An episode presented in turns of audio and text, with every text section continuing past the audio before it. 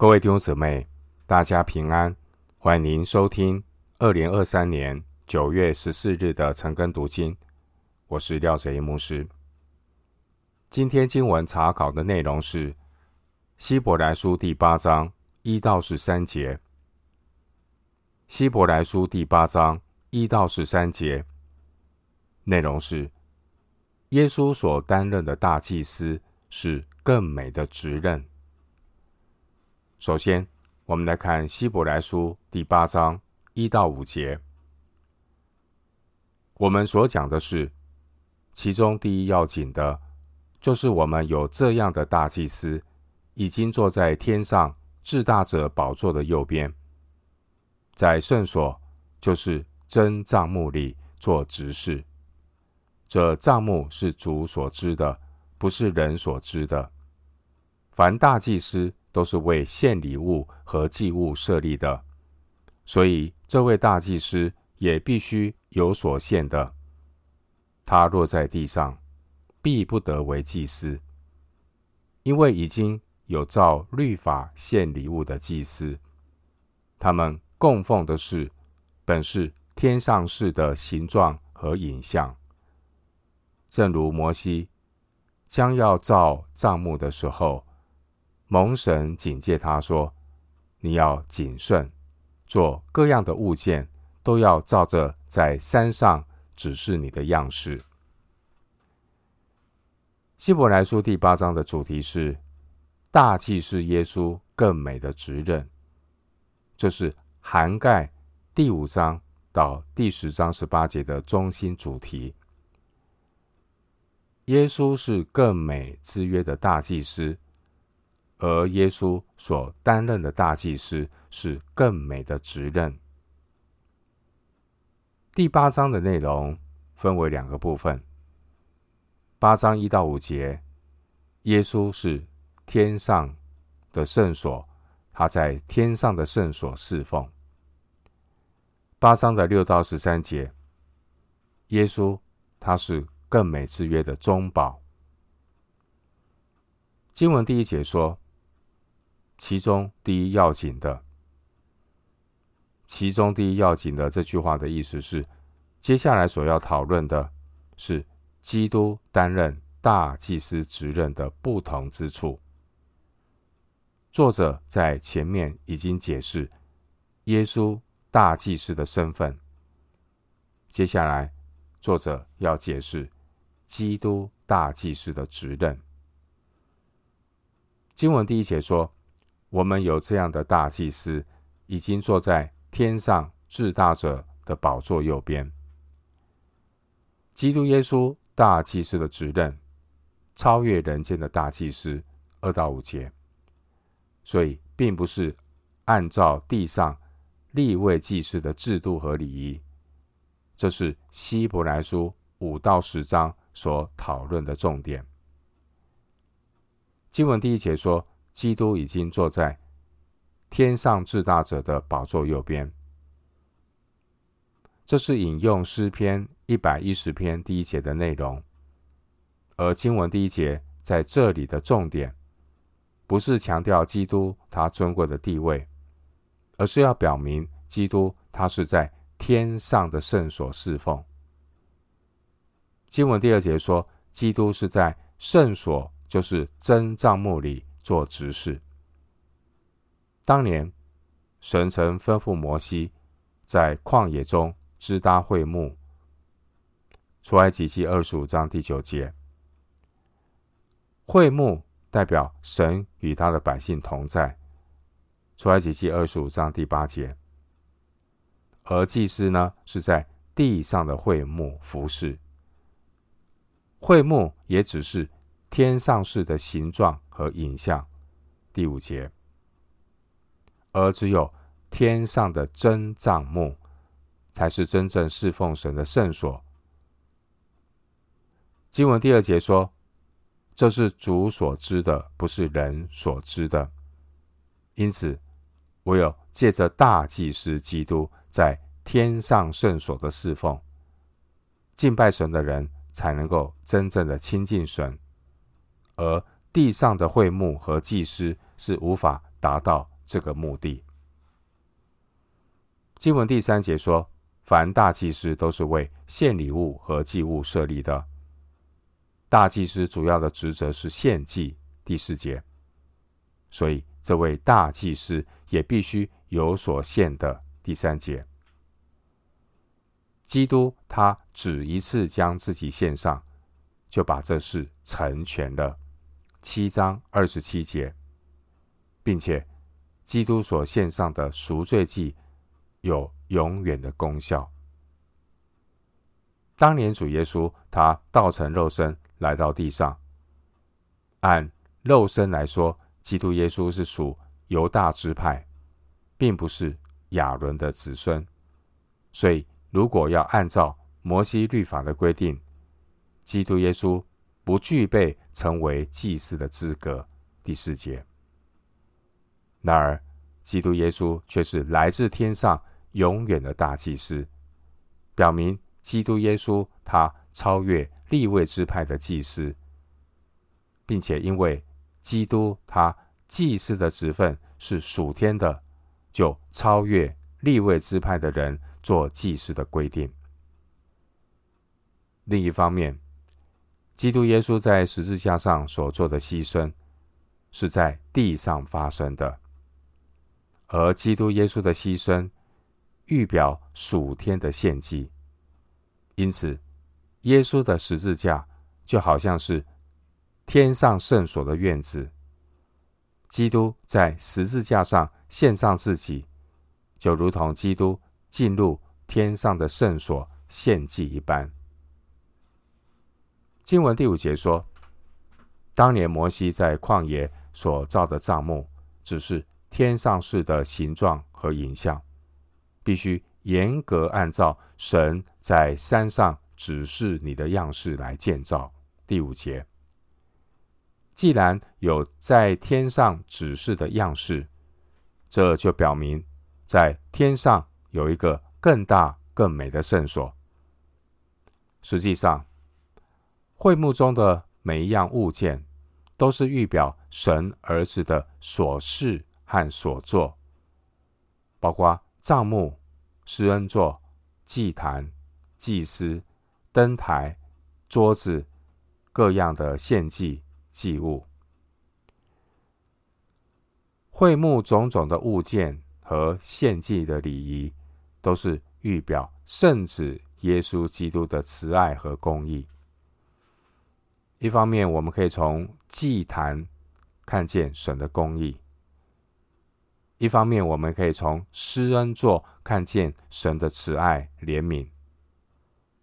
另外，会幕的外院有洗濯盆，这洗濯盆表达神对圣洁的要求；而大祭司的圣衣预表基督的荣美。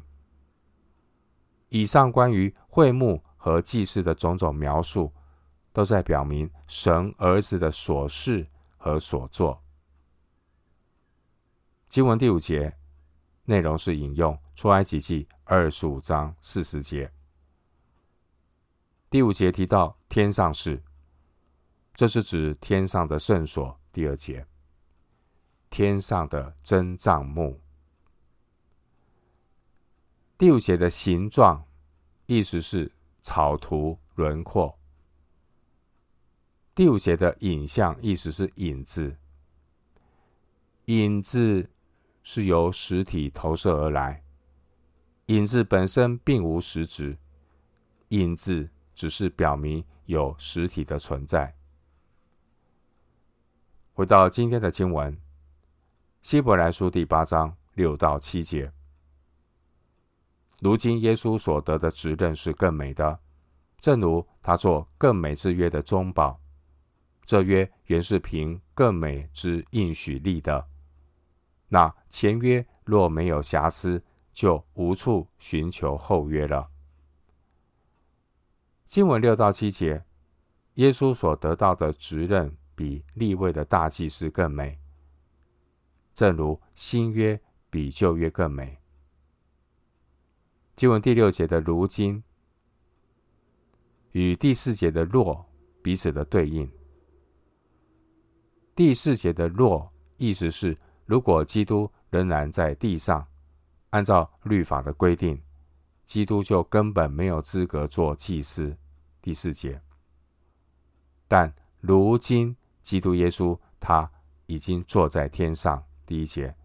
所以，基督不但有资格做大祭司，而且与地上的大祭司相比，基督所得到的职任是更美的。第六节，基督拥有更美大祭司的职任，是因为基督他做了更美之约的中保。第六节，而基督所立的新约之所以是更美的约，是因为这约。原是凭更美之应许立的。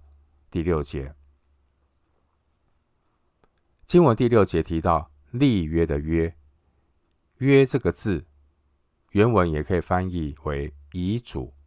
九章十六节、十七节，第六节的约是属于单方面所立的约，不能够更改，如同遗嘱一样，无论。新约或是旧约，都是出于神主动的恩典。立约的条件是神自己列出来的，人不能够更改。神与人立约，人有两个选择，就是接受或是拒绝。出埃及记二十四章一到八节，经文第六节提到更美之约。更美之约是指新约。第六节提到中保，中保的原文意思是中间人、仲裁者。前面希伯来书七章二十二节提到的中保，意思是保证人、担保人；而八章六节提到的中保，这是指立约双方的斡旋者。第六节这位中保的任务。就是维持立约双方彼此的交通。由于立约的一方是神，另一方是人，在人的这一方，人总是有缺陷的，所以中保的工作主要就是在神面前为人尽上职责。中保同时也是代表神在人面前的执行者。另外，新约和旧约都是凭应许立的，而新约是凭更美之应许立的，因为神应许要将律法写在人的心里。第十节，因此神与人立新约，就能够彻底解决人在神面前的难处，使人得着完全的赦免。十二节。神与人立新约的应许，最初是神借着先知耶利米向那些即将被掳到巴比伦的百姓所宣告的。耶利米书三十一章三十一到三十四节。后来又借着先知以西结向那些已经被掳到巴比伦的百姓重申。我们可以参考以西结书十一章十七到二十节，以西结书三十六章二十四到二十八节。当年主耶稣在最后的晚餐中，主耶稣说他要另立新约。马太福音二十六章二十八节，路加福音二十二章二十节，哥林多前书十一章二十五节，哥林多后书三章六节。我们从以上的脉络知道，神一再的应许要立新约，表明这更美之约的应许并不是偶然出现的，而是神早就定义要透过更美之约来成全神的心意。经文第七节提到前约，前约是指旧约，而第七节的后约是指新约。第七节提到前约的瑕疵，意思并不是说旧约的内容有瑕疵。罗马书七章十二节，第七节这瑕疵的含义，意思是软弱的人是无法依靠律法来守约，律法只能够叫人知罪，律法无法使人胜过罪。罗马书七章十四到十五节，每一个人都有天然人的悖逆罪性，因此没有任何一个人能够依靠肉体的力量恒心守约。第九节，换句话说，如果神按照约的规定来履行神的审判，每个人都要落在神的定罪里。因此。当年神透过先知指明一条出路，先知在百姓完全失败、即将被掳到巴比伦之前，应许了新约。我们看到神一面伸手管教百姓，彰显神的公义；神一方面也应许另立新约，来彰显神的慈爱，使人有路可走。回到今天的经文，《希伯来书》第八章八到十二节。所以主指责他的百姓说：“日子将到，我要与以色列家和犹大家另立新约，不像我拉着他们祖宗的手，领他们出埃及的时候，与他们所立的约。因为他们不恒心守我的约，我也不理他们。”这是主说的。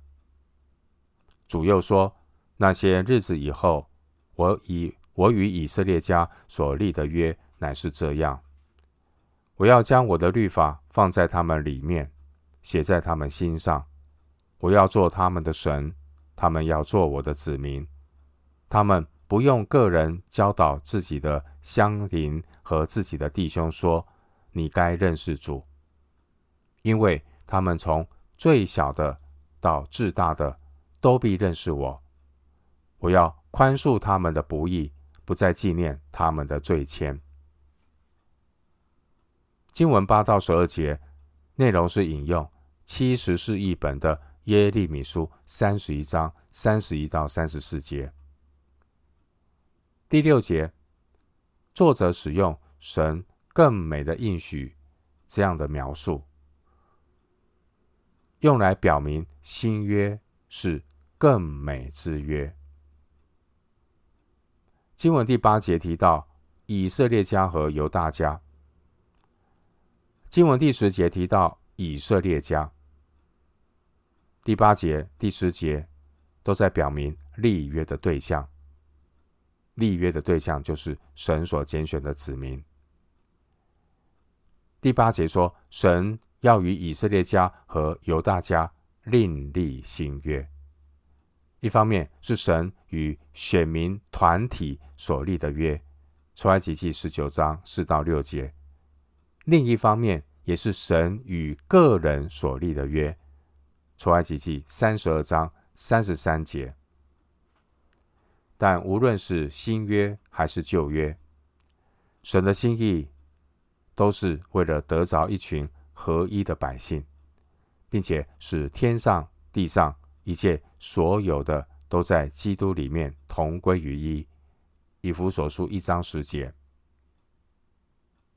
另一方面，神也是要得着合神心意的个人，要照个人所行的和他做事的结果报应他。经文第九节提到选民的历史说。我拉着他们祖宗的手，领他们出埃及的时候，与他们所立的约。第九节所立的约是指西乃之约，出埃及记十九章四到六节，也就是旧约。经文第九节说：“因为他们不恒心守我的约。”这句话是表明人无法依靠自己的力量。遵守立约的内容，所以这就是旧约的瑕疵。第七节经文第九节说：“我也不理他们。”这是指神与人之间不能彼此相交，因为神的百姓不恒心守约，导致背离神的后果。经文第九节是神在订立西乃之约的时候所宣告的内容，可以对照出埃及记三十二章第九节。出埃及记三十二章第九节，神对摩西说：“这百姓真是印着景象的百姓。”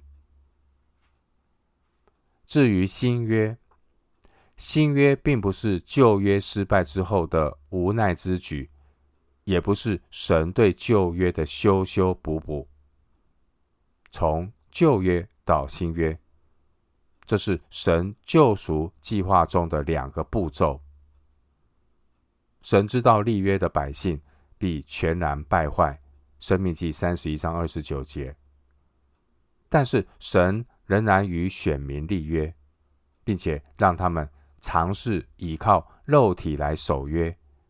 神也任凭选民放纵肉体来背约。原来神要让选民经历依靠肉体守约的无能为力。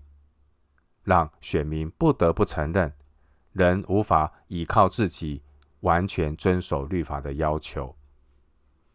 因此，立约的百姓唯一的出路，就是要彻底的承认，人是无法依靠肉体的力量来守约，人必须要诚实的依靠耶和华。以赛亚书十章二十节。因此，我们看到旧约。要显明人依靠肉体的失败，因此神为人预备了新约。加拉太书四章四到五节说：“及至时候满足，神就差遣他的儿子为女子所生，且生在律法以下，要把律法以下的人赎出来，叫我们得着儿子的名分。”神与人另立新约，是因为人无法依靠肉体的努力来遵守旧约律法的要求，人必须仰望神亲自成就的那凭更美之应许所立的新约。第六节，也就是更美之约。经文第十节说：“我要将我的律法放在他们里面。”写在他们心上，这是表明新约的应许，并不是依赖人的热心或金钱来成就，而是要倚靠神，从他们肉体中除掉实心，赐给他们肉心。以西结书十一章十九节，三十六章二十六节。当年的摩西早就。劝告选民说：“你们要将心里的污秽除掉，不可再印着景象。”申命记十章六节。我们从选民的历史知道，人不但无法将心里的污秽除掉，并且呢，人很善于假冒为善，用各种的伪装来自欺欺人，但是骗不了上帝。所以呢，就如同耶利米书八章五节所描述的，耶利米书八章五节描述这些的人守定诡诈，不肯回头。因此，摩西在申命记三十章第六节预告说：当神管教并恢复百姓之后，神也必将你心里和你后裔心里的污秽除掉。好叫你尽心尽性爱耶和华你的神，使你可以存活。申命记三十章第六节，经文十一节说，他们不用个人教导自己的乡邻和自己的弟兄说：“你该认识主。”十一节的意思，并不是说不必再教导选民律法的知识。十一节的意思是说，不必再教导。你该认识主这最基本的观念。在旧约的时代，神安排祭司和立位人来教导众人。立位记十章十一节生命记三十三章十节，并且呢，旧约时代神也要求父母要教导儿女，生命记十一章十九节。即便如此，但人往往是知易行难，活不出刻在石板上的律法。结果耶利米书九章五节说，他们个人欺哄邻舍，不说真话。他们叫舌头学习说谎，劳劳碌碌的作孽。当时候选民几乎都不认识耶和华。以赛亚书五十九章十三节。但是当律法是放在他们心里，写在他们心上的时候，神的百姓就不需要彼此教导。不再需要去教导你该认识主这基本的观念，因为律法是刻在他们的心板上。律法刻在心板上的人，他就成为有君尊的祭司。彼得前书二章九节。因为凡是真正认罪悔改的人，他必然敬畏神；凡是真正重生得救的人，他也必有。认识神的渴慕，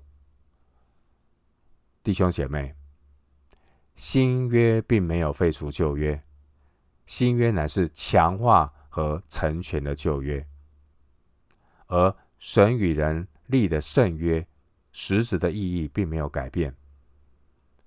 神透过从旧约到新约渐进启示的步骤，让我们看到神与人立约的。用心良苦。关于新约与旧约的相同点，我们来说明一下。新约与立旧约的相同点是立约的目的相同。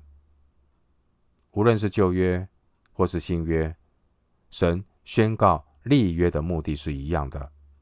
神宣告说：“我要做他们的神，他们要做我的子民。”第十节，出埃及记十九章五到六节，立位记二十六章十二节。另外，从旧约到新约，都在表明立约的意义是神与人建立关系。启示录二十一章第三节说：“看哪，神的帐幕在人间，他要与人同住，他们要做他的子民，神要亲自与他们同在，做他们的神。”因此，活在立约关系中的人，他们都有遵守约定的义务。旧约的百姓有责任顺服神，这样才能够保守选民在应许之地的日子长久。申命记三十章二十节。而新约的百姓也有责任顺服神，保守自己藏在神的爱中。犹大书二十一节。关于新约与旧约的相同点是，律法的要求相同。律法的要求相同。旧约和新约关于律法的要求是相同的，都被神称为“我的律法”。第十节，透过律法，让立约的百姓知道什么是神所要的，什么是神所不要的。罗马书七章十二节。罗马书七章七节，因此主耶稣来，并不是要废掉，乃是要成全律法。马太福音五章十七节，马太福音五章十八节说，就是到天地都废去了，律法的一点一画也不能废去，都要成全。关于新约与旧约的相同点是。恩典相同，恩典相同。无论是旧约，无论是新约，都是恩典之约，都是神主动施行恩典所立的恩约。神与人立恩约，是因为神丰富的恩慈、宽容、忍耐。罗马书二章四节，在旧约的时代。经文第九节说，神仙拉着他们祖宗的手，领他们出埃及地。换句话说，神先拯救选民出埃及，然后神才与选民立约，赐下律法。到了新约，主也是先赐下重生的恩典，使人白白称义，然后宣告天国的宪章。马太福音五章到第七章，我们从以上的分析，厘清了我们关于旧约和新约的观念，并不是说新约是恩典，旧约是律法。无论是新约或是旧约，都有恩典，也都有律法。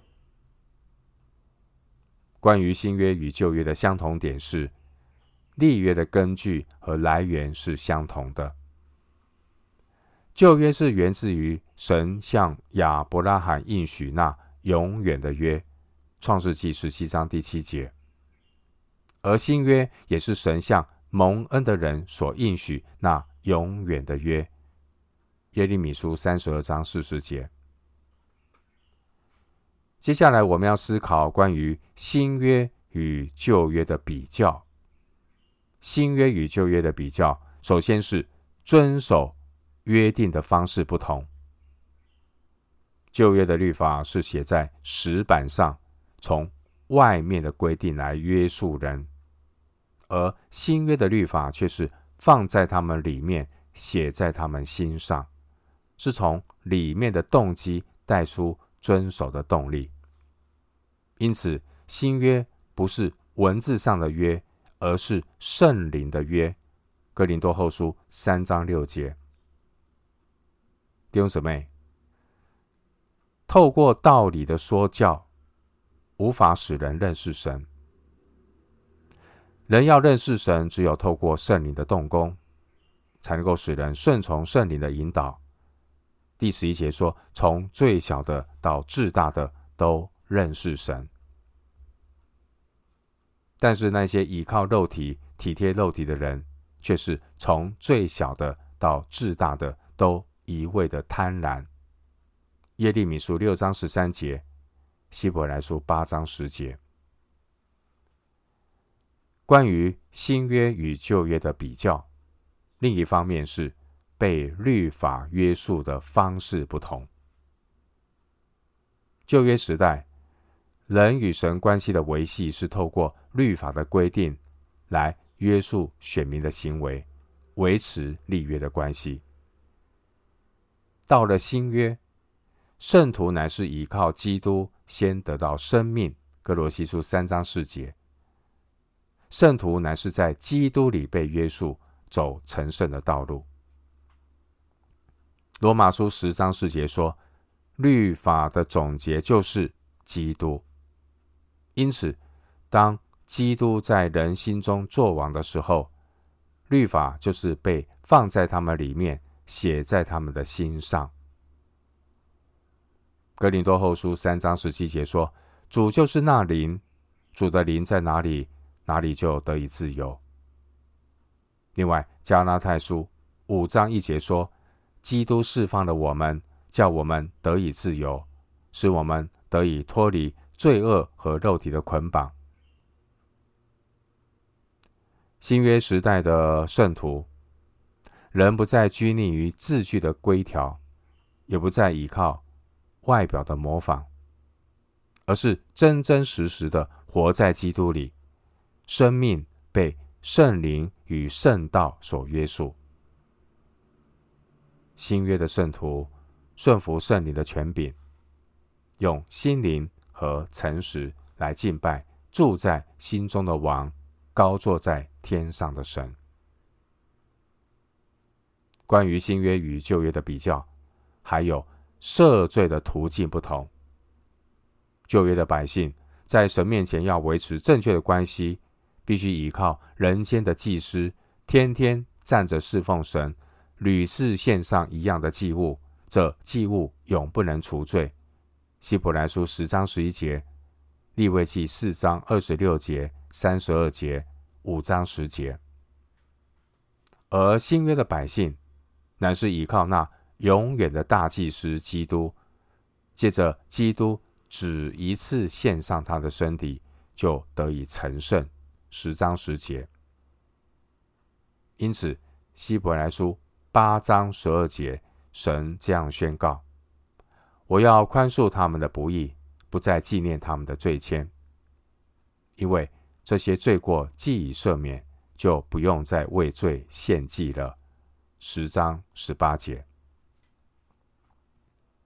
关于新约与旧约的比较，最后还有立约中保的不同。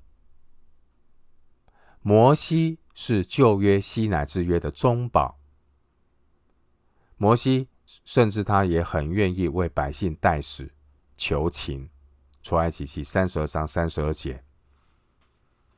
但即便摩西死了，以色列人，他们仍然是被罪捆绑，所以《申命记》三十一章二十九节，摩西很感叹地说：“我知道我死后，你们必全然败坏。”而基督耶稣他是超越摩西的中保，基督耶稣他是新约的中保，《希伯来书》九章十五节、十二章二十二节，《哥林多前书》十一章二十五节。基督耶稣，他既然受死，赎了人在前约之时所犯的罪过，便叫蒙召之人得着所应许永远的产业。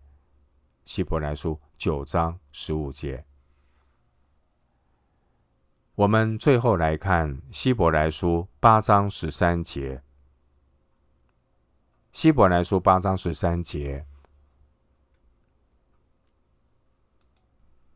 既说新约，就以前约为旧了；但那渐旧渐衰的，就快归无有了。十三节的意思是，既然神提到新的约，那么第一个约就成为旧的了；而那渐渐渐旧渐衰的，必然很快消失。作者对旧约的论述，也是提醒当时面对逼迫的犹太人。这些面对逼迫的犹太信徒，作者提醒他们不应该走回头路，再回到犹太教里头去。果然，就在希伯来书写完之后，过不了多久，罗马军队就在主后七十年摧毁了耶路撒冷圣殿。导致圣殿献祭无法继续，因而立位的祭司制度从此就废弃了。希伯来书从第九章开始，作者详细的描述基督在天上圣所所献的祭是如何取代并超越地上圣殿和地上的祭物，而新约大祭司。基督耶稣所要成就的，乃是旧约祭司所不能够做成的救赎大功。参考希伯来书九章一节到十章十八节。我们今天经文查考就进行到这里。愿主的恩惠平安与你同在。